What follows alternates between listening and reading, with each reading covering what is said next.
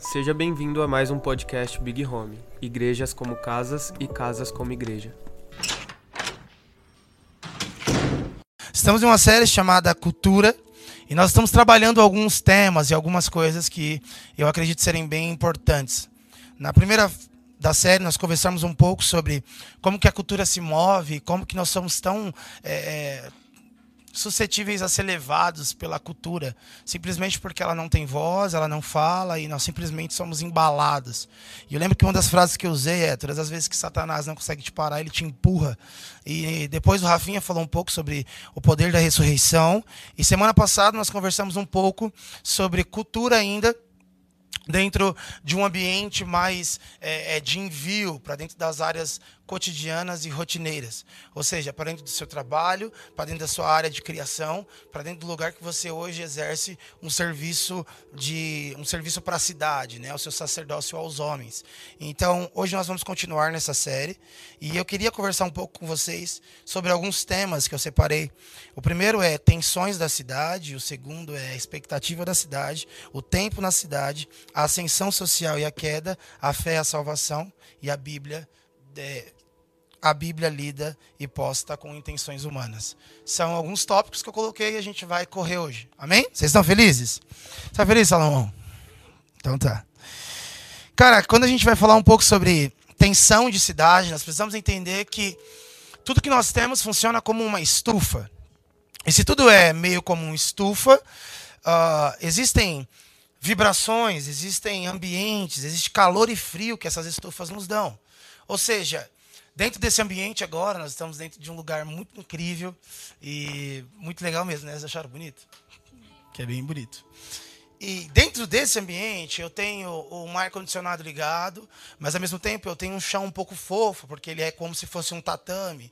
E eu tenho algumas sensações que esse ambiente vai me dando, e eu vou simplesmente respondendo também a essas sensações.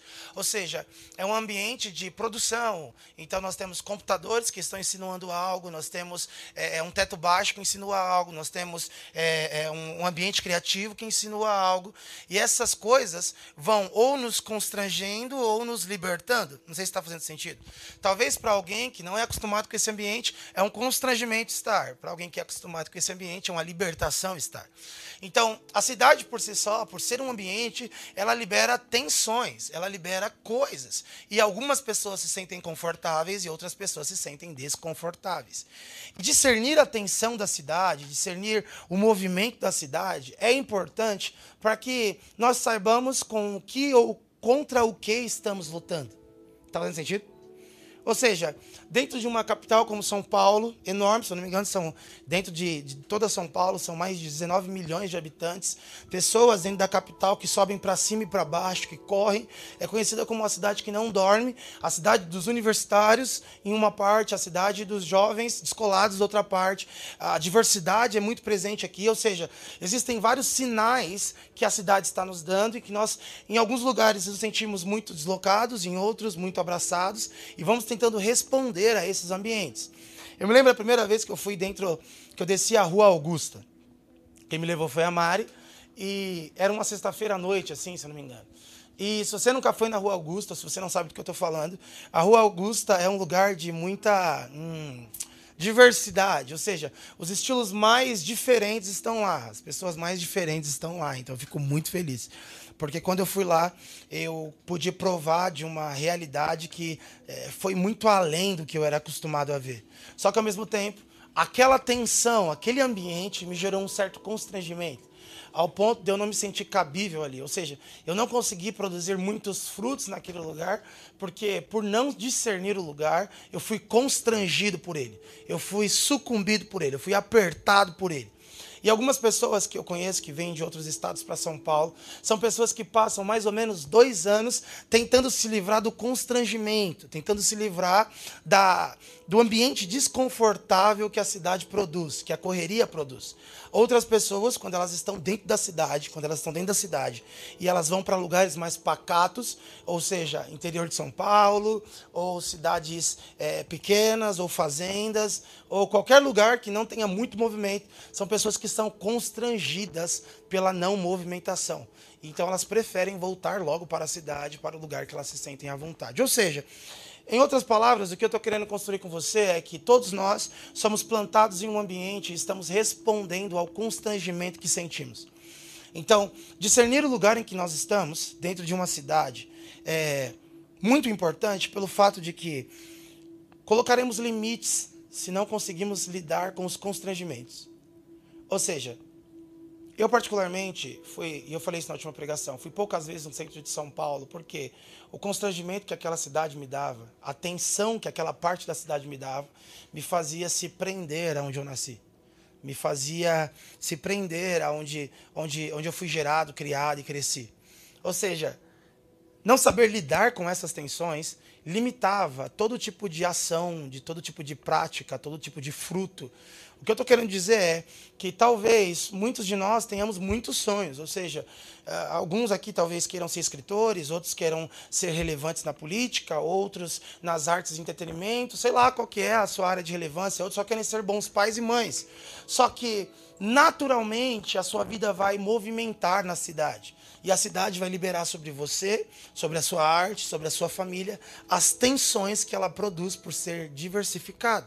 E se você não for um cristão sábio, que sabe simplesmente é, discernir esses ambientes e governar sobre essas tensões, você acaba realizando a crise que o século passado mais sofreu, que é o secular e o sagrado. Ou seja, começamos a separar as coisas, ou seja, Faz sentido? Tá dando para entender? É, nós começamos a dizer, ó, isso aqui é uma coisa de Deus, isso aqui é uma coisa que não é de Deus. Então, o que é de Deus é o que nos dá conforto, e o que não é de Deus é o que dá constrangimento. Ou seja, nós não conseguimos realizar diversas obras, não porque não são de Deus, mas porque nos constrangem muito. É muito fora da nossa alçada, é desconfortável demais. Então, não vamos entrar nesses ambientes, não vamos realizar essas obras, não vamos entrar desse jeito, porque o constrangimento desse lugar vai nos parar vai nos pedir mais do que o conforto. Então é melhor nós separarmos, dizermos o que é de Deus e o que é do mundo, dizermos o que é secular e o que é sagrado. E esse é um grande problema, na minha opinião, porque a igreja ela vai ficando cada vez mais improdutiva. Porque, deixa eu te falar uma coisa: existem homens que são vocacionados, existem homens que têm talentos, e esses talentos são tão violentos e tão agressivos dentro de si que eles simplesmente não conseguem viver sem executá-los. São homens e mulheres que é, conservar eles nem sempre é conservar eles bem. O que eu estou querendo dizer é: tem como você ter um amigo do seu lado que reproduz tudo que você acha certo, mas simplesmente ele é um vegetal. Ele não consegue ele não consegue viver. Por quê? Porque, infelizmente, onde ele se realiza é muito constrangedor para todo mundo que ele anda. Isso não é, presta atenção, eu não estou dizendo que isso é pecado, porque eu acho que essa é uma das ideias da cultura do mundo, é classificar uh, o pecado no que não é pecado, ou seja, tirar a mão da igreja de coisas que nunca foram erradas, de simplesmente porque um dia foram feitas de formas erradas, ou seja, música, arte, literatura, tudo isso, nada na sua essência é errado. Errado talvez foi o modo como foi usado. E alguns homens e mulheres nascem com talentos tão específicos para isso que quando não realizam, elas simplesmente se apagam. Eles se apagam. E eu acredito que o que eu vou dizer vai ofender alguns, mas a igreja, nos últimos anos, nos últimos, nas últimas décadas, é responsável de mais apagar artistas, de mais apagar pensadores, porque secularizou e deixou criou essa divisão entre o que é sagrado e o que é o que é profano ou o que é secular uh, profano não, o que é secular, ou seja, se alguém é criativo demais ao ponto de ter que pisar um pouco fora, é constrangedor para nós habitarmos ali, então vamos simplesmente secularizar isso. E isso foi um problema, porque uh, isso cresceu de um nível tão absurdo que hoje as nossas faculdades, os nossos trabalhos não são vistos como extensão da nossa espiritualidade. Pelo contrário, parece que e semanalmente eu sinto isso. Eu sinto que existe uma corda que o mundo puxa e que a igreja puxa. Então o cristão ele vive nesse nesse pêndulo onde, quando ele trabalha de segunda a sexta, ele se sente um pouco fora. Então, eu cansei, não cansei de ver gente dizendo que estava se sentindo desviado porque estava trabalhando, porque estava, é, é, sei lá, correndo atrás de alguma coisa. E outras pessoas se sentindo muito realizadas simplesmente porque elas conseguem estar em todas as atividades da igreja. Só que esse não é o tipo de igreja que vai realizar é, é um fruto relevante para a cidade, porque se a igreja for a reunião dos espirituais que são fechados dentro de uma igreja de quatro paredes, a igreja deixou de ser igreja. A igreja ela é essa invasão na cidade, é uma invasão consciente. Ou seja, não é um pêndulo onde a igreja está puxando a sua veia de espiritualidade e o mundo puxando a sua veia de secularismo. Ou seja, de segunda a sexta, você está vivendo como se você estivesse sobrevivendo com um pouco de combustível que você recebeu no domingo, e no domingo você vai lá e enche um pouco mais o tanque para voltar para a sua vida. Esse tipo de divisão, esse tipo de, de, de, de dualidade é, faz muito mal para a igreja, porque então nós começamos a santificar as pessoas que simplesmente não se envolvem.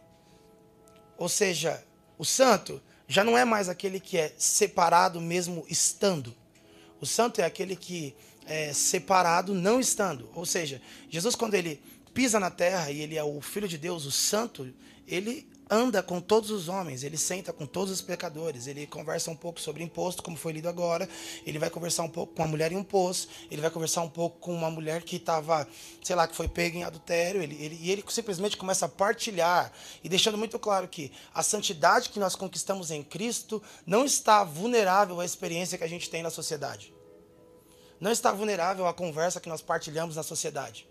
Ou seja, Jesus é o homem que, quando está andando para a casa de Jairo e uma mulher com fluxo de sangue, que era a coisa mais impura do mundo, essa mulher não podia tocar em ninguém, ninguém podia tocar nessa mulher, ela não podia abraçar, ela não podia deitar. Por quê? Porque a lei dizia que ela estava impura. Essa mulher, com a sua impureza, toca em Jesus. E um Jesus que é acessível, em um Jesus que está andando pelas ruas, em um Jesus que está conversando com uma multidão, e simplesmente com um toque em Jesus, ela recebe cura. Ou seja, existe uma cura na Bíblia que não é pelo poder da palavra, que não é pelo poder do olhar, que não é pelo poder da conversa, é uma cura que é só pelo poder da possibilidade. É um homem que está passando e eu só preciso tocá-lo. Eu só preciso nem é nele, é na orla, pode ser só nas vestes. Se eu tocar, eu consigo receber santidade, eu consigo receber virtude, e a Bíblia diz que Jesus para, se vira e ele afirma isso. Ele fala: Alguém me tocou. E aí os discípulos vão dizer: Mas como é que você está me dizendo isso? Nós estamos no meio de um caos. Está todo mundo te apertando. A gente está indo na casa do governador da cidade. E Jesus fala: Alguém me tocou, porque de mim saiu virtude. O cristão, dentro do meio social, dentro da cidade, é esse, é esse ser que, mesmo tocando, ou melhor, mesmo sendo levado por muitas coisas, ele, ele ainda é a possibilidade de derramar virtude. Sabe? Ele ainda é a possibilidade do encontro de alguns. Ele ainda é a possibilidade. E, cara, você pode talvez estar indo para sua carreira profissional incrível. Sabe? Você pode estar indo para o lugar mais legal da sua vida. Você pode estar indo casar, você pode estar indo arrumar um emprego muito legal, você pode estar vivendo sua vida profissional e querendo mudar, você pode estar na sua adolescência tentando descobrir o que você vai fazer. Não interessa quem é o Jairo que você está indo. Sabe? Não interessa a promoção legal que você está querendo chegar. Você precisa andar sendo a possibilidade do toque de alguém. E aí, essa, essa ideia de separação é a ideia que nos afasta das coisas. Ou seja, se nós estamos indo para o nosso destino, se nós estamos indo para a casa do nosso Jairo, se nós estamos indo para o lugar que nós desejamos, então nós queremos simplesmente ignorar tudo que está ao nosso redor. E vamos então produzir. E aí nós voltamos para o culto domingo, então sentamos e depois saímos como robôs, tentando desviar do que, do que é secular, porque nós temos muito medo. E isso vai dificultando cada vez mais a possibilidade do toque. Então, a igreja, ela, e semana passada eu disse isso, ela, quando quer falar sobre Jesus, ela não faz Jesus ser real, ela faz Jesus ser ideológico. Ela faz Jesus ser uma ideia e não uma pessoa. Então tá, então vamos, vamos parar de separar isso. Vamos começar a ser cristãos que é completamente cristão, ou seja, é independente do meu serviço, independente de onde eu esteja, eu sou filho de Deus, eu sou cristão e minha moral, minha ética, meu caráter, meu, minhas obras de Jesus estão em mim. Então, eu persiste generosidade, não é uma coisa que o meu irmão legal da igreja, do meu grupo do WhatsApp recebe. Generosidade é o que todo mundo recebe ao meu redor. Ou seja, companheirismo, fidelidade não é o que o meu pastor ou minha pastora ou meu discipulador tem, é o que todos ao meu redor têm, porque a igreja está puxando para mim o serviço que eu tenho que dar para todos. Ou seja, quando a igreja fala algo, quando a igreja te instiga em algo, quando a igreja te puxa em algo, não é para que você derrame aquilo só na igreja, é para que você derrame em tudo. Ou seja, o discipulado não está te preparando para ser um bom crente de domingo, o discipulado está te preparando para ser um bom homem. Vocês estão aqui? Está fazendo sentido? E por não sabermos lidar com essas tensões da cidade, nós vamos entrando em desespero. Porque parece que nós estamos sempre perdendo. Ou seja, nós saímos, nós vamos para nossas faculdades, nós vamos fazer os nossos trabalhos e a gente sofre de uma expectativa muito grande, porque o que seremos? Como é que vai ser? Então, enquanto não entrávamos em algo, a expectativa era se entraríamos. Agora que estamos, a expectativa é se vamos ficar aqui. Então, nós estamos sempre debaixo dessa tensão, desse movimento que para alguns é desesperador e leva ao suicídio, para outros é, simplesmente eles não conseguem mais ver alegria na vida porque estão sempre recebendo tensões da cidade. É... E cara, talvez eu não consiga expressar o todo o que eu estou querendo dizer com a palavra tensão, mas você não precisa ir muito longe para olhar alguém e ver que essa pessoa está sendo tensionada por uma expectativa da cidade. Quando você termina os estudos, é se você vai entrar na faculdade. Se você entra na faculdade, se você vai terminar ela. Se você termina ela, é se você vai fazer uma pós. É, e que se você só arruma um emprego, é se você vai ficar nesse emprego. E se esse emprego te paga bem. E se esse emprego não te paga bem, qual é o seu próximo emprego? E se esse emprego te mandar embora, o que, que você vai fazer? Você precisa estudar além disso, porque você precisa arrumar um emprego melhor. Se você está falando de vida sentimental, você precisa então de um namorado. E se você não tem um namorado, você precisa correr atrás de um namorado, porque não tá legal você ser solteira ou solteiro. E quando você arruma um namorado, você precisa então noivar. E quando você noiva, você precisa casar. E depois de casar, você precisa ter um filho. E depois de você ter um filho, você precisa ter um carro. E depois você tem que buscar sua casa própria. Essas tensões que vão gerando em nós, esse peso de resposta, não há uma voz de Deus, não há uma vida andando do lado de Jesus, mas há uma demanda da expectativa social, é o que vai destruindo, destruindo o nosso relacionamento com Deus. Ou seja, nós fugimos do monte para fugirmos da lei, mas desenvolvemos na nossa cidade os estilos de tensões que ainda nos tiram do relacionamento com Ele. Então, ainda assim estamos compilando um conjunto de leis e regras. Então, mesmo antes de nascer, quando você era conversado na mesa com seus pais, já existia uma expectativa. Eu converso com um monte de jovens que casaram agora e eles e eles ainda não têm filhos. E eu já vejo que os filhos, os filhos deles já têm uma expectativa absurda. E já tem uma tensão. Esses dias eu estava conversando com o Jeff, o Jeff estava falando sobre o Petrus. Lindinho o Petrus. O Petrus é o bebê do Jeff de 25 dias. Só que, olha o nome dele, Petrus. Baseado em Tu és pedra. E o Jeff estava falando, cara, olha como é louco você ter um filho e esse filho já nascer com tanta expectativa do que ele precisa ser. E o quão leve para isso, e quão leve vai ser para ele isso. Eu tenho uma filha chamada Zara. Zara significa semeai. E a Zara recebe diversas palavras.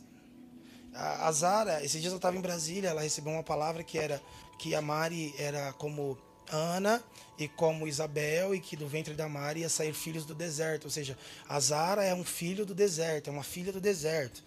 E aí eu parei, olhei e falei assim, cara, quantas palavras e quanta expectativa já se tem na Zara se tem a expectativa dela orar por alguém, se tem a expectativa dela falar em línguas logo, porque ela é a filha do ex, ela é a filha da Mari. Só que, gente, se nós não dermos ambiente, nós vamos liberar só constrangimento. Se nós não liberarmos ambiente, a gente só vai liberar tensão. E de repente a gente está tendo pessoas muito bem educadas, mas é porque elas estão sendo tensionadas. O que isso esse? Eu vou tentar dar um exemplo muito besta. Mas é, sei lá, veio isso na minha cabeça e, eu oro para que eu não seja ridículo agora do meu exemplo e que você entenda o que eu tô querendo dizer, mas Imagina, existe, existe um, um, um, um movimento, e eu vou dar esse exemplo. Eu estou com um pouco de vergonha de dar esse exemplo. Mas eu vou dar. Mas imagina a roda de um carro. A roda de, a roda de um carro, ela é presa porque existem parafusos que tensionam ela. E quando aquela roda é solta, ela simplesmente se desloca dali. Ou seja, não é leve para a roda estar ali, não é opcional para ela estar ali, o que prende ela ali é a atenção de um parafuso. E algumas pessoas, eu acredito que culturalmente elas são respostas mais de tensões do que de voz de Deus. Ou seja, homens e mulheres que estão vivendo as suas vidas e você olha e você vê que fazem bem, que realizam bem, que até pessoas que estão em pecado, que você fala assim, cara, essa pessoa ela tá pecando, mas não é porque ela quer pecar, é porque ela está sendo tensionada ao pecado. Por quê? O ambiente tensiona ou liberta. Tá fazendo sentido? Ou seja, Biel, pouco me importa o tanto de palavra que a Zara tem. O que me importa é se ao longo do caminho essas palavras vão virar ambientes de liberdade ou movimentos de tensões. Isso é muito delicado. Por quê? Porque dentro do seu emprego, talvez se você trabalhar de tele... Alguém já trabalhou de telemarketing aqui? Muito legal, né?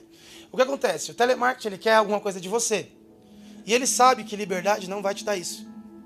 O que, que eles fazem? Eles te tensionam nisso. E eles vão te tensionar até você se comportar e dar a meta que você precisa dar. E isso vai custar tudo. O seu psicológico, isso vai custar o seu sono, isso vai custar tudo. Mas sem tensão, você não produz o resultado que eles querem. Eu estava até lendo um livro do Francis Schaeffer que o Rodrigo me mandou. E tem uma parte do livro que ele diz assim: o pragmatismo entrou de forma tão violenta que a árvore não é bonita por ter sombra. É legal porque pode ser papel. Ou seja, tudo que nós temos hoje já não é mais bonito porque é livre. E na liberdade é bonito. É bonito porque é funcional e pode produzir algum resultado. E como é que a gente força resultados? Tensionando. Então, a Bá vai entrar em uma igreja e a gente quer então que a Bá seja o que nós queremos que ela seja. Então nós vamos tensionar ela isso. Tensiona ela isso até ela responder. Nós vamos olhar para Amanda e ela é uma escritora muito legal e aí a gente vai tensionar ela a escrever isso. E de repente a gente tem muito resultado e pouco fruto. E de repente a galera hoje que está mais voando é a galera que amanhã que está mais caída.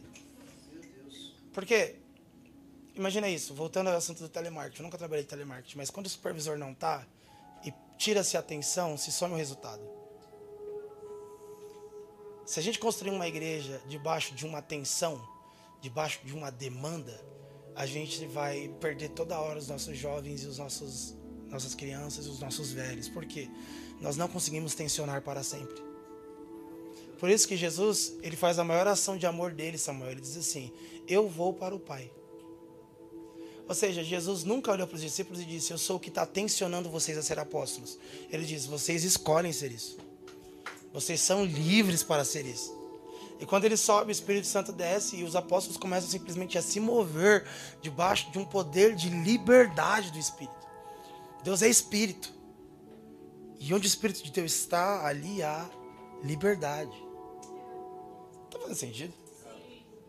Então todo nós, todos nós estamos acostumados pela cultura a produzir um resultado baseado na tensão que sofremos. Então já conversei com algumas pessoas que diziam assim para mim: não, amigo, se você tá querendo que eu venha para fora, você precisa, mano, vem, velho, vem em cima de mim. Cara, enche meu saco, velho, fala mesmo. E, cara, não é assim. Se você aprendeu a ser desse jeito, é provavelmente porque você participou de tanta tensão, mas de tanta tensão, que você não sabe mais produzir resultados sendo livre. Você não sabe mais produzir frutos sendo livres. Ou seja, esse livro do Francis Schaeffer ele é tão bonito porque ele diz exatamente isso. Nós olhamos para a árvore e ela não é mais bonita porque ela faz uma sombra linda em um dia de sol. Ela é legal porque ela é funcional para nos dar papel. Então, a árvore deixou de ser um fruto de uma experiência e passou a ser só a obra de um resultado. E aí a gente vai tratando uns aos outros assim. A gente olha um Biel da vida e fala: Biel, eu quero te dar uma estufa e um ambiente onde você não é tensionado, mas você produz frutos. Não, mas o Biel pode dar produzir muito mais resultado com tensão. Porque ele não é sobre, não é sobre a sombra que o Biel produz naturalmente, é sobre o papel que ele pode dar sendo morto, sendo prensado, sendo apertado. Estranho nessa pregação? Também não sei. Mas essas expectativas do que nós temos que ser, onde nós temos que chegar, e o que nós vamos ser. Então, se você está aí com o seu negócio, se você está com a sua confeitaria, se você está, sei lá, sonhando com algo, você tem essa expectativa de como tem que ser. Uh, tem uma, uma filha da nossa casa que ela quer casar tanto que ela tem uma página no Pinterest com mais de mil fotos de referências do que quer, de, do jeito que quer. E essas expectativas são lindas, sabe? Eu, eu, eu fiz alguns casamentos e, e, foi incrível, porque as pessoas têm muitas referências. Eu tô aqui com a Mandinha, eu tô aqui com a Nath e pessoas que querem casar. É, e provavelmente deve ter tantas referências, tantas coisas. E essas expectativas, elas podem ser muito boas, porque elas podem produzir ah, em nós um sentimento que vai além do comum, que vai além do normal. Eu sou esticado a ir além do que eu posso ir, porque a referência é alta, é longe. Mas ao mesmo tempo, essas expectativas, elas podem ser altamente destrutivas dentro de nós. Porque simplesmente, e aqui eu não vou falar de quem que é essa ideia, mas essa ideia é uma ideia filosófica do real e do ideal. Sabe? O ideal é essa essa coisa que nós temos no ar, que é como nós imaginamos como tem que ser, a beleza que tem que ter, o, falando de casamento, como que tem que ser nosso vestido de noiva, como que tem que ser a entrada dos padrinhos, ok, eu quero, eu quero finger foods, eu quero, quero isso. Isso é bom de ter no casamento. Quero isso em todos os lugares. Eu quero que o ex chore na hora da música, mas eu quero que ele fale forte, porque vai dar aquela sensação. É assim que eu quero, esse é o meu ideal. O problema é que andar com Jesus e escolher andar com Jesus é andar pelo real. E o real é muito mais sobre o fruto do relacionamento do que a funcionalidade de, um, de uma expectativa, sabe? Então, é, é, meu casamento, de longe, não foi o que eu queria, mas foi tudo que eu precisava. E essas expectativas elas podem ser altamente destrutivas porque nós não sabemos lidar com frustrações. Culturalmente, você não foi programado para lidar com frustrações. Ou seja, quando o seu Uber cancela, existe um outro que está sendo pedido. Quando a comida não chega, existem mais outras opções de comida. Tudo que era para te frustrar não vai te frustrar mais, porque estamos dando um jeito de resolver da melhor forma. E preciso te dizer que andar com Jesus tem frustrações. Existem alguns nãos. Existem algumas coisas que ele não permite existem algumas coisas que não vão acontecer. E se existe um outro evangelho passado para você, eu tenho temor. Porque a relação é essa entrega a uma liberdade que Jesus pode decidir o melhor. Vocês estão aqui? Vocês estão aqui, gente? Vamos lá, estamos continuando construindo, amém? Além da expectativa, nós temos uma outra luta que é o tempo. Nós não temos tempo. Dentro dessa cidade, tempo é muito competido. Samuel está tocando teclado aqui, ele está morrendo de sono. Por quê? Porque faltou tempo para dormir. E algumas pessoas vão dizer, ah, faltou tempo para ler a Bíblia. E outras pessoas vão dizer, mas não faltou tempo para o Instagram. E, e existe até essa discussão dentro da internet, né, de, do tempo. E o que faremos com o tempo? Se, se, o que é o tempo? Parei. Mas mas essa discussão com o tempo é o que deixa tão em crise, porque até o nosso devocional virou um ideal e não real. O nosso devocional ele tem muito a ver com a foto que postaram lá, que é um, um pôr do sol, um mato, e naquela foto ali sua cabeça está tão vazia, mas tão vazia que você consegue contemplar Jesus nos mínimos detalhes. E qual que é o real? O real é que você perdeu o busão hoje, uh, você está um pouco estressada porque o seu WhatsApp está bombando, você está se sentindo frustrado porque algumas coisas não estão sendo realizadas, e você não tem o pôr do sol porque o céu está nublado e o mato está molhado. E de verdade, você até esqueceu a Bíblia. Então, nós olhamos para isso e falamos assim: não, mas existe um ideal de devocional. Esse ideal de devocional quer que eu acorde duas horas antes de trabalhar, só que esqueceram que eu saio 5 da manhã para isso. Esse ideal de devocional quer que eu esteja muito disposto a ler quatro capítulos seguidos, mas eu estou tão cansado que no primeiro versículo eu já estou com muito sono. Uh, pede para que eu toque aquela música incrível, mas esqueceram que eu quebrei meu fone semana passada e minha mãe vai brigar se ela ouvir meu celular. Os reais, eles vão massacrando os nossos ideais.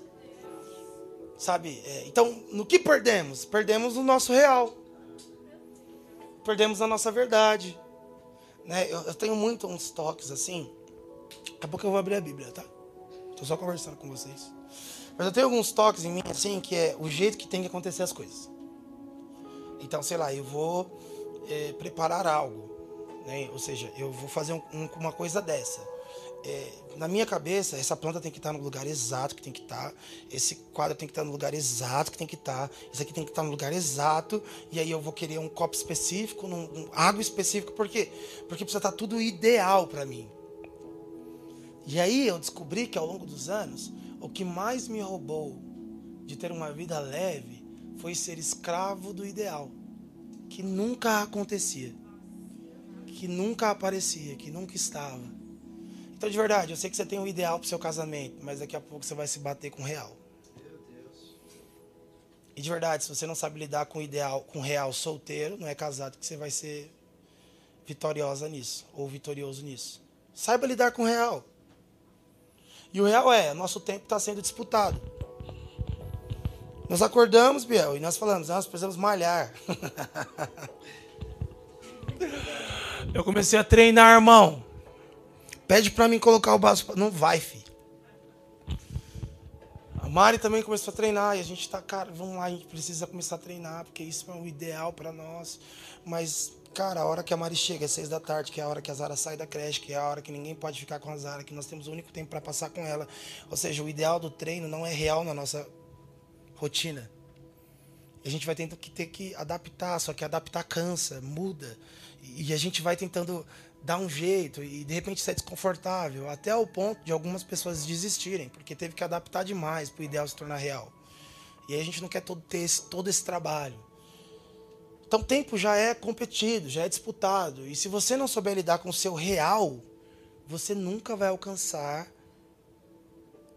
uma completude de cristão em todas as áreas. Por quê? O seu evangelho ele foi tão raso o seu evangelho foi tão frouxo que você não contou que ele estaria com você ainda no estresse, ainda, ainda, ainda no sono. Então, é um evangelho que ele só anda do nosso lado se estivermos no ideal. E o problema é, dificilmente estamos nele.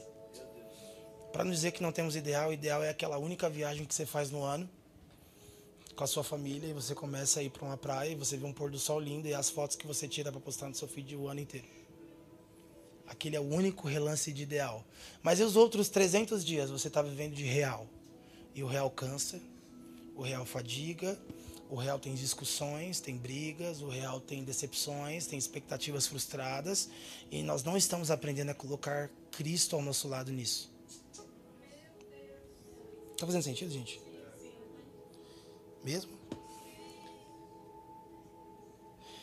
Gente, eu sou o cara mais, tipo assim, desorganizado que você vai ver hoje. Mas eu acabei de dizer, eu sou meio sistemático para algumas coisas. Então eu sou o cara que eu gosto de tudo muito certo, muito ideal. Só que eu não tenho organização para deixar as coisas assim e realizá-las. Então tudo que eu faço é muito no susto. Então, para ler, eu preciso sentar na minha cadeira, mas eu preciso ter o copo de café do lado, e o chá tem que estar com o açúcar certo, e tem que ser dois sachês de, sal, de chá, e tem que ser de hortelã, na xícara que eu gosto, que não esquenta o cabo. E... Só que isso acontece uma vez no ano, ou seja, eu só consigo realizar essa prática em um ideal que acontece uma vez no ano. Os outros 364 dias eu sou escravo do acaso com nada. Eu não sei lidar, eu não sei colocar Jesus no de repente. Eu não sei colocar Jesus no desconforto. Eu não sei colocar Jesus no que não estava organizado, no que não estava esperado. Ok, eu não esperava brigar com a minha esposa hoje. Eu não sei colocar Jesus nisso. Eu organizei ser desse jeito.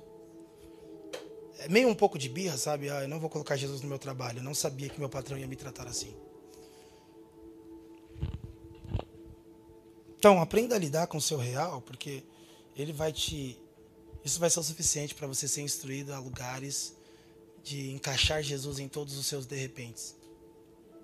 Nós estávamos em casa, de repente um parente nosso morreu, nós estávamos em casa e de repente perdemos o emprego.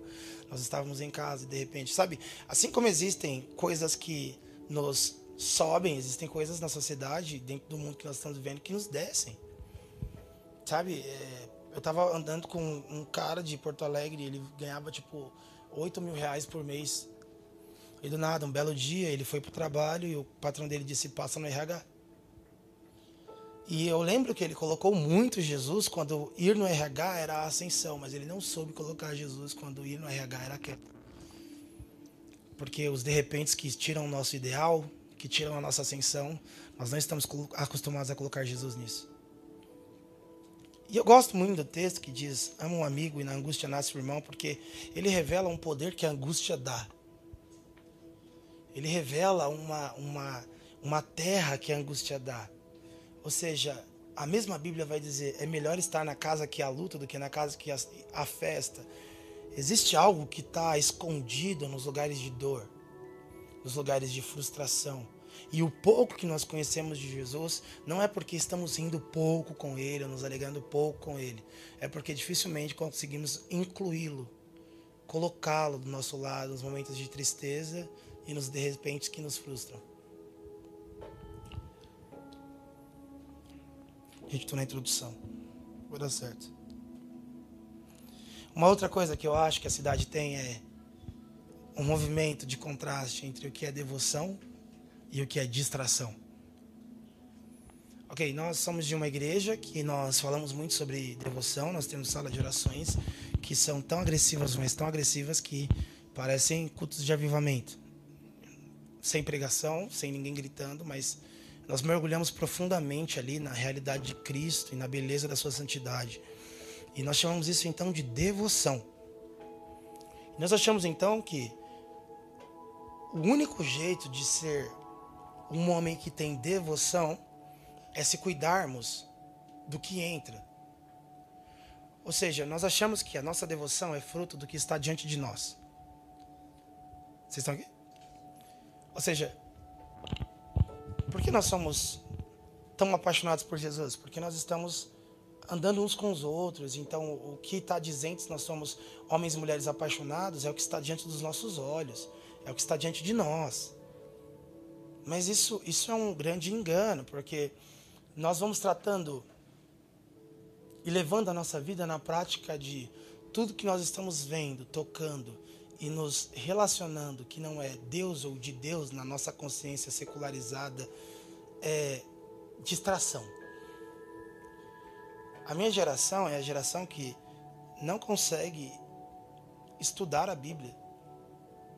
Porque assimilou a devoção à euforia. E tudo que não é eufórico não é devoção. Ou seja, ficar quatro anos numa, do Biel é cinco. Ficar cinco anos numa faculdade de teologia não é você ter devoção. Porque o que você está olhando diante dos seus olhos nem é tão apaixonante assim. E o Biel, quando passou nessa faculdade, algumas pessoas disseram que não era para ele entrar. Porque isso seria uma distração. Mas não é sobre o que está diante dos nossos olhos. Não é sobre o que entra.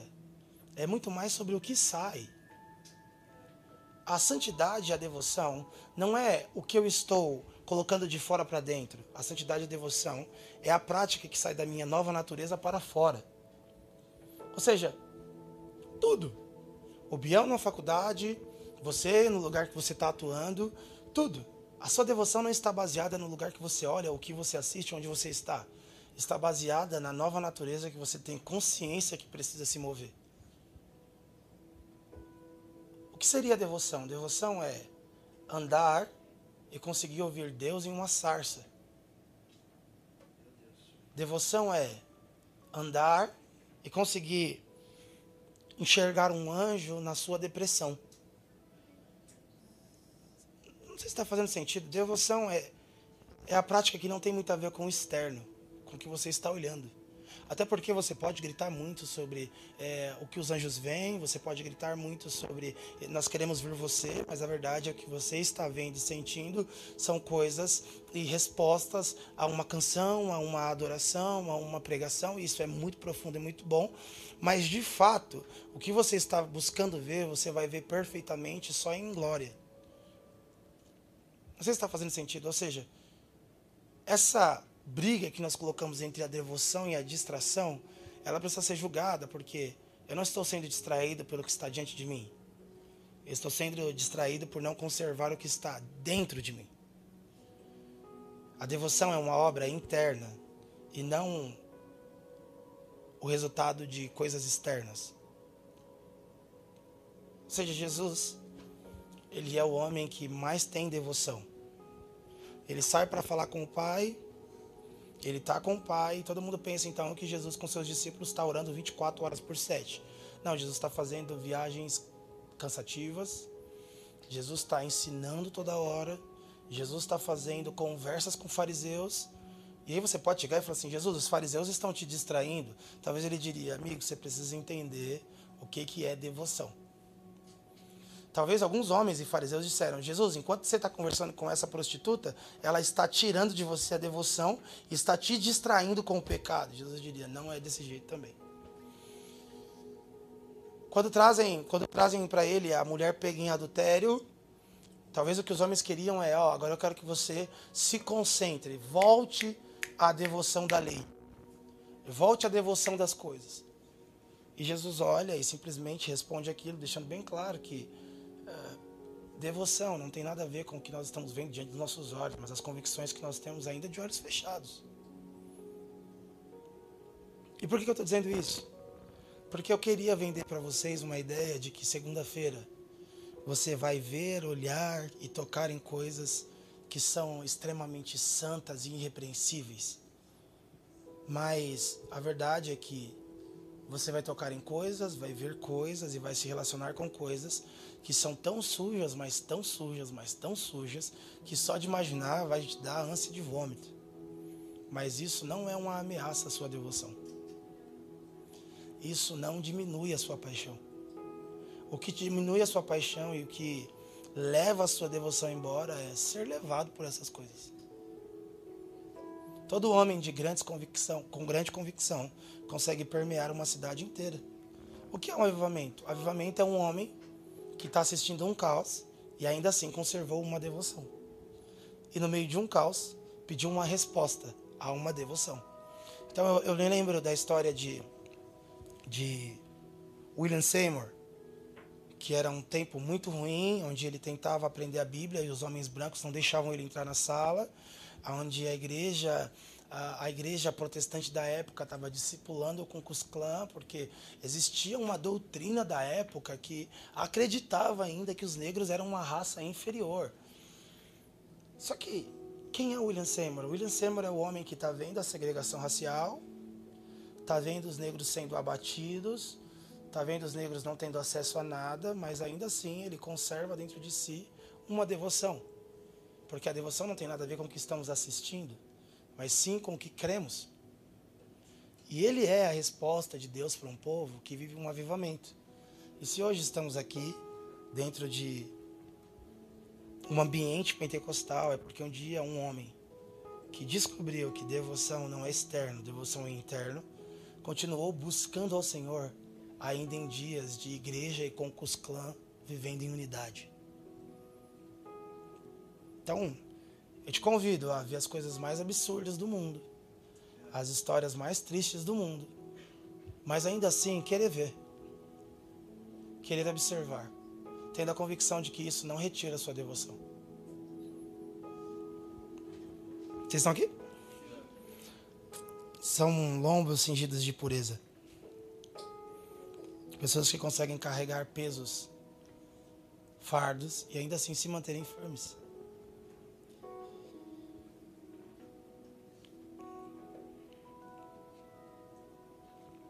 Quero abra essa Bíblia comigo lá em Gênesis.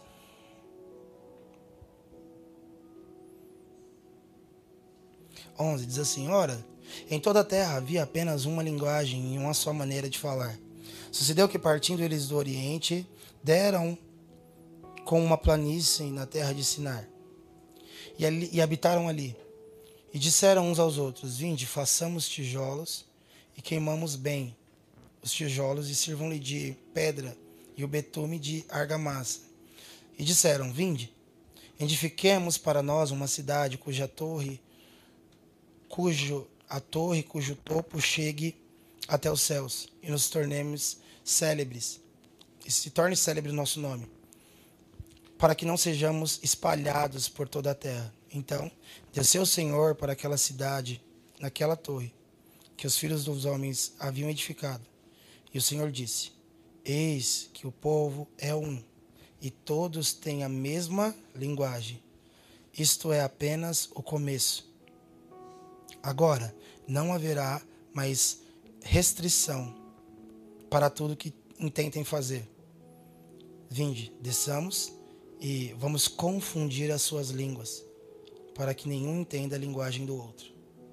Aqui é o início da Torre de Babel e existem alguns segredos aqui que são muito interessantes. O primeiro, os homens eles querem algo. Eles querem construir um lugar que toque o céu e que o nome deles sejam conhecidos. Eu não sei se isso faz sentido com a sociedade que nós estamos vivendo. Todos os homens querem construir uma torre para si e eles encontram na sociedade homens que falam as mesmas linguagens. E aí Deus desce e Deus afirma algo. Ele diz assim: esses homens são um só. Eles podem fazer qualquer coisa. Se não fosse uma possibilidade de tocar o céu com uma torre, Deus nunca teria descido Biel. Mas porque é uma possibilidade, o próprio Deus diz, eles podem conseguir porque eles são um.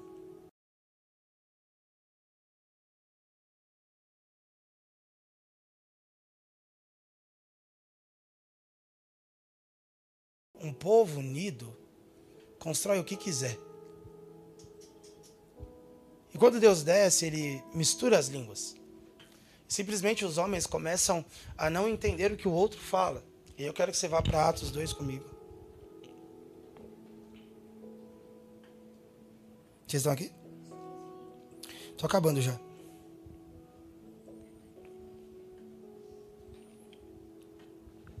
O 5 diz assim: Ora, Estavam habitando em Jerusalém judeus, homens piedosos, vindos de todas as nações debaixo do céu. Quando, pois, se fez ouvir aquela voz, afluiu a multidão, que se possuiu de perplexidade.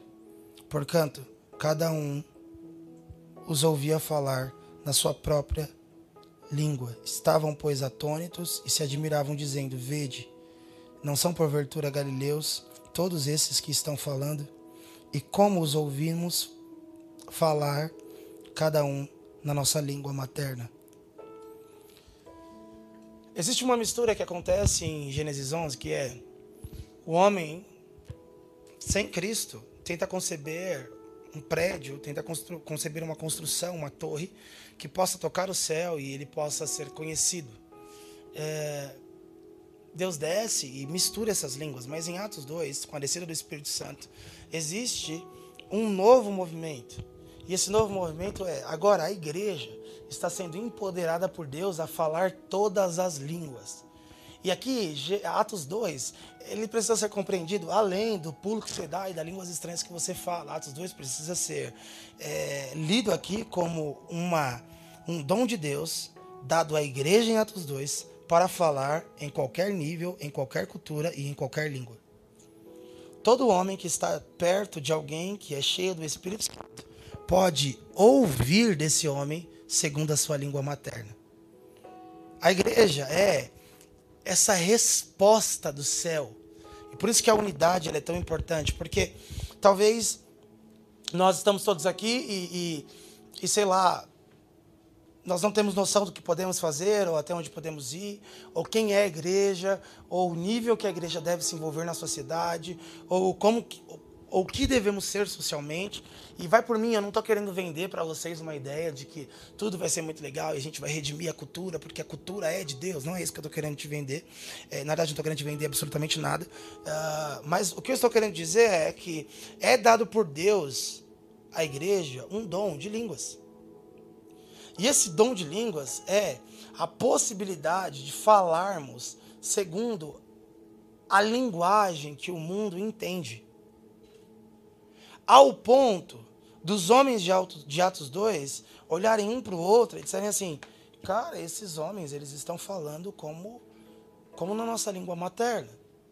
E de verdade, eu creio que vão existir, dentro da nossa geração, homens e mulheres de Deus que são tão empoderados por Deus e são, são cheios do Espírito Santo, tão cheios do Espírito Santo, que, independente da obra que façam e do jeito que fazem, os outros homens conseguem olhar para aquilo e dizer: cara, o que essa pessoa está reproduzindo, o tipo de coisa que essa pessoa está fazendo, é como se fosse na minha linguagem. É como se fosse para mim. É algo que eu consigo entender. Pegando uma certa licença do texto de Atos 2, enquanto eu estava meditando sobre isso, nós não podemos entrar no meio de uma cultura e pensarmos, somos refém disso, então vamos nos fechar em uma igreja, ou isso nos tensiona, então, igreja, me tensione também para que eu possa produzir o que vocês querem. E de repente seu discipulador para de te mandar uma mensagem, você se afasta um pouco por falta de tempo e você simplesmente não sabe mais quem você é. Porque você não é filho de uma palavra, você é filho de uma tensão. E também nós não devemos ser os homens que ficam andando pelo ideal buscando os ambientes perfeitos, os jeitos perfeitos, as coisas perfeitas para podermos sermos a pessoa perfeita que sonhamos ser. Enquanto isso não acontece, vamos sendo escravos do acaso, do de repente, dos sustos, e a vida tem mais sustos do que tudo.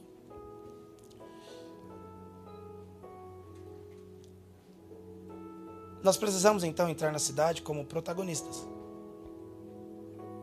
Homens e mulheres que estão se olhando e dizendo: cara, o serviço que eu faço, independente da área que eu estou, seja eu só mãe, seja eu só pai, ou seja eu só filho, tem uma relevância e fala uma língua, porque é um dom de Deus. E essa língua anuncia ao povo, anuncia ao mundo de quem pertencemos e a quem nós queremos reconciliar. Depois do homem, depois da humanidade se perder, entrou uma confusão muito grande no mundo, Maria. Que é: você não fala a minha língua. Ok, você está falando de família, hoje é dia das mães, você não é uma mãe solteira, então por favor, não venha me falar como eu devo criar meu filho. Você não fala a minha língua. Ok, nós, Jesus te ama. Não, não, deixa eu falar uma coisa para você. Você não é preto. Você não é eu. Você não fala a minha língua. Ah, mas eu queria conversar um pouco com você. Não, tudo bem, você pode falar o que você quiser, mas, mas você, você nunca foi abusado sexualmente, você não fala minha língua. E de repente as nossas experiências foram nos subdividindo. Então agora parece que está cada vez mais, mais absurdo. Então nós temos isso, e dentro disso nós temos um pouco mais disso, e nós vamos deixando cada vez mais fechado o nosso quadrado debaixo das experiências que nós temos. E aí vem Jesus e fala que é para eles permanecerem até que eles sejam empoderados. E que empoderamento é esse? É a possibilidade de falar todas as línguas. É a possibilidade de comunicar ao homem, comunicar ao mundo, Toda... Ah, mas você não é da experiência que eu sou. Mas debaixo desse espírito, debaixo desse empoderamento, você me ouve como se eu fosse. Como é que um Jesus que vence o pecado, que nos redime do pecado, nunca precisou pecar? Como é que o homem que está me, me libertando da pior experiência que eu tenho, nunca precisou passar por ela? Atos 2 é o gordinho. Chegando em lugares, lidando com gente que pode olhar para ele e falar assim: você não sabe pelo que eu passei, você não sabe quem eu sou, você não fala a minha língua, e cheio do Espírito Santo, empoderado pelo Espírito Santo, debaixo de uma linguagem, os homens conseguirem olhar para ele e dizerem assim: cara, isso é assustador. Você fala como se você fosse alguém de onde eu vim. Você fala como se você estivesse lá. A igreja é a que não vai respeitar essas subdivisões sociais. Não porque ela está fazendo qualquer tipo de negligência, mas simplesmente porque ela tem o Espírito Santo. O Espírito Santo comunica todas as línguas. E ele fala sobre todas as experiências. E ele fala sobre todo tipo de prática, de feito e de qualquer coisa que aconteceu debaixo do céu. O Espírito Santo tem um consolo, tem uma palavra. E com ele e por ele nós conseguimos falar a língua de qualquer homem. Depois disso, depois de Atos 2, depois dos homens serem empoderados pelo Espírito Santo, depois eles orarem em línguas. E aí, gente, esse, essa, essa fala em línguas é literalmente uh, um dom de línguas que eu falo em línguas estranhas e você entende. Ou seja, o milagre não está na boca, o milagre está no ouvido. Ou seja, você não precisa tentar arrumar repertório para poder saber falar com eles. O milagre não está do jeito que você fala, mas está em como eles ouvem. A graça do Espírito Santo está no ambiente, ou seja, nos ouvidos de quem ouve, não só na boca de quem fala. Pedro, depois disso, ele levanta e ele faz então o sermão dele. E depois do sermão de Pedro, adivinha, Biel? Quantos homens? Três mil homens se convertem. Sabe, se nós queremos que o mundo entenda a nossa pregação, precisamos ser tão empoderados do Espírito Santo ao ponto deles entenderem a nossa linguagem. O que eu estou querendo falar com você, eu quero que você quebre mentalmente as suas práticas, as suas gírias e os seus guetos gospels. Sabe, parece ser muito fofo, parece te proteger muito, mas o mundo não está entendendo.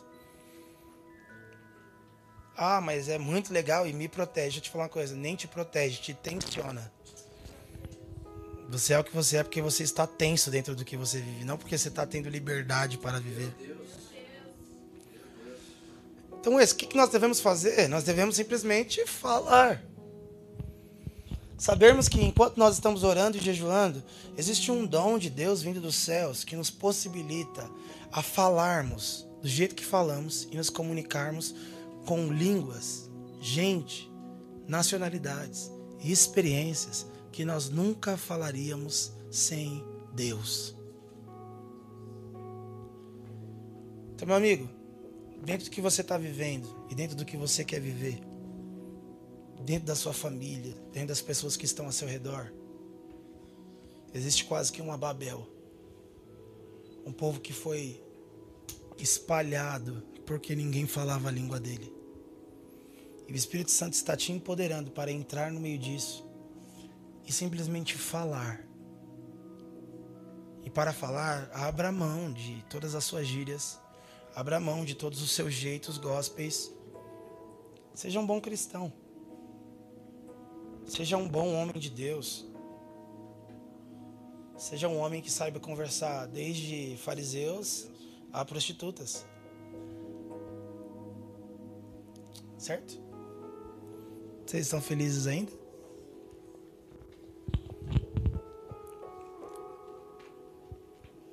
Eu oro para que Deus gere isso em nós. Sabe, eu amo muito gente crente. Gente crente, muito crente. Eu amo muito gente muito crente. Mas gente muito crente não é estereótipo. Gente muito crente não é não é um jeito. Gente muito crente é é gente que anda com Deus. Amém? Eu quero muito que agora você feche seus olhos e esses dias, ontem de ontem, uma menina da nossa igreja foi lá em casa e ela disse que teve uma época que ela renunciou tanta coisa na vida dela que ela estava parecendo tudo, menos crente. Ela tinha cortado o cabelo dela com a própria mão, ela estava vivendo jejuns insanos, ela tinha feito coisas absurdas e qualquer um que olhasse para ela ia tentar convertê-la e não afirmá-la. E ela estava no ápice da espiritualidade dela com Deus. Porque ser de Deus, gente, não é parecer, é andar com Ele. É caminhar com Ele. Quero que você em casa feche seus olhos agora.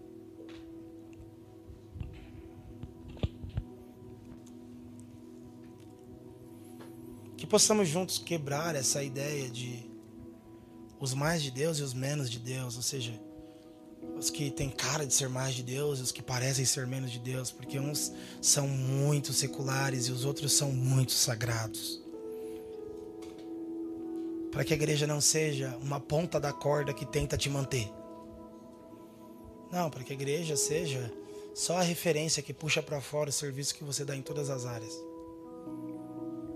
Para que a igreja seja o lugar que você aprende a lidar com os seus de repentes que você aprende a lidar com as coisas que você não esperava, mas aconteceu. E a igreja me ensinou a colocar Jesus nas coisas inesperadas. Para que a igreja seja um lugar que você não é tensionado a ser crente. Você é livre para ser crente. Que a igreja não seja a expectativa que tira o seu sono para você ser de Deus. Que a igreja seja o lugar onde Ser de Deus é um sacrifício que custa tudo, mas é leve porque estamos em família. Não reféns de uma cultura, não reféns de um jeito de fazer, não reféns de uma linguagem certa, de um jeito certo, mas reféns de um homem só. Que quando veio, falou com todos, sentou com todos, e ainda assim não se corrompeu. Eu de verdade, como pastor da Big Home, eu tenho um sonho muito grande no meu coração.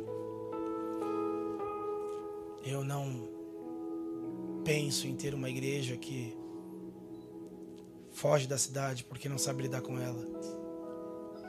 Eu não penso ter uma igreja em que o nosso diácono ele é muito bom, mas ele se tornou um pequeno vegetalzinho, porque o tipo de arte que ele ama fazer, o tipo de coisa que ele ama fazer é secular demais para nós. Eu não, não quero ter uma igreja em que as maiores riquezas sociais foram apagadas por uma tensão de postura que nós temos que ter, uma tensão de resposta que nós temos que ter. Que o Espírito Santo nos guie em tudo. E essa pregação minha não é uma liberação para fazermos o que quisermos. Pelo contrário. Eu tô te amarrando bem mais em Jesus agora. Eu tô dizendo que a roupa que você veste, o linguajar que você tem, as conversas que você produz, não são evitadas ou não são feitas porque você é tensionado pelo seu discipulado a não pecar. Você é tensionado pelo seu pastor a não errar. Mas porque você é livre. E sendo livre, por amor, escolheu não fazer. É a ideia de que você não está sendo assistido por alguém na sua atenção, mas você está sendo visto por alguém no seu secreto. E alguém que está amando muito andar com você, mas que está sendo pouco incluído, porque a vida ideal não existe. E ele é o homem que, dentro da sua realidade, só cabia na vida ideal.